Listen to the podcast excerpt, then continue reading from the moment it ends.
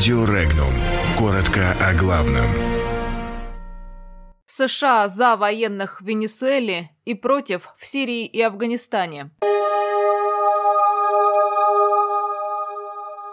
В США не исключают возможности применения военных в Венесуэле.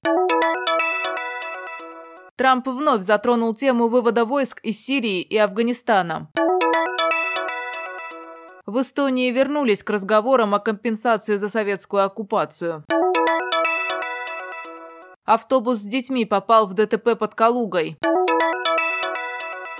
Японцы не верят, что Абе сможет отобрать Курилы у России. Власти США не исключают возможность вмешательства вооруженных сил страны в конфликт в Венесуэле, заявил президент США Дональд Трамп. Ранее постпред Венесуэлы в ООН сообщил, что США намерены колонизировать Венесуэлу и готовят военный переворот в стране. По его мнению, Трампу нужна война в Венесуэле для того, чтобы спасти свою шкуру как президента.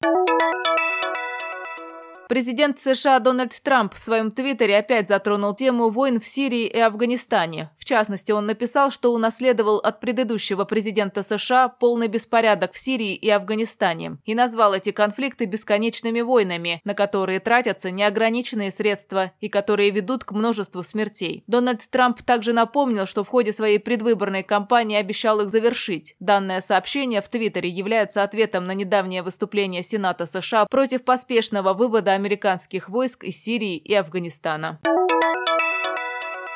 Власти Эстонии снова подняли вопрос о компенсации за мифическую советскую оккупацию. Соответствующее заявление сделал министр юстиции Эстонии. Он утверждает, что Советский Союз якобы оккупировал Эстонию, нарушив Тартусский мирный договор от 1920 года. Ранее специальная комиссия при Министерстве юстиции Эстонии оценила ущерб от оккупации страны Советским Союзом примерно в 1 миллиард евро. Напомним, что претензии Эстонии и других стран Прибалтики на компенсацию от России за якобы оккупацию оккупацию Советским Союзом звучат уже много лет, при этом никакой оккупации в реальности никогда не существовало.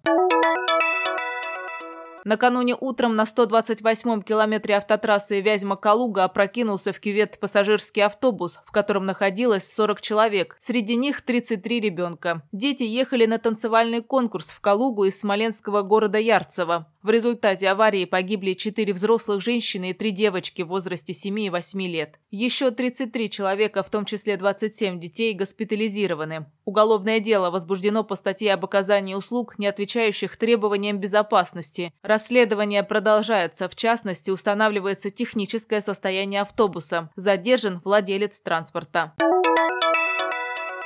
Более 88% японцев считают, что нынешний премьер-министр Японии Синдзе Абе не сможет отобрать у России южные острова Курильской гряды. Соответствующий социологический опрос был проведен японским агентством Киода. Только 7% респондентов считают, что Абе сможет добиться успеха. При этом поддержка кабинета министров Абе со стороны японцев даже немного выросла – с 43 до 45,5%. Подробности читайте на сайте Regnum.ru.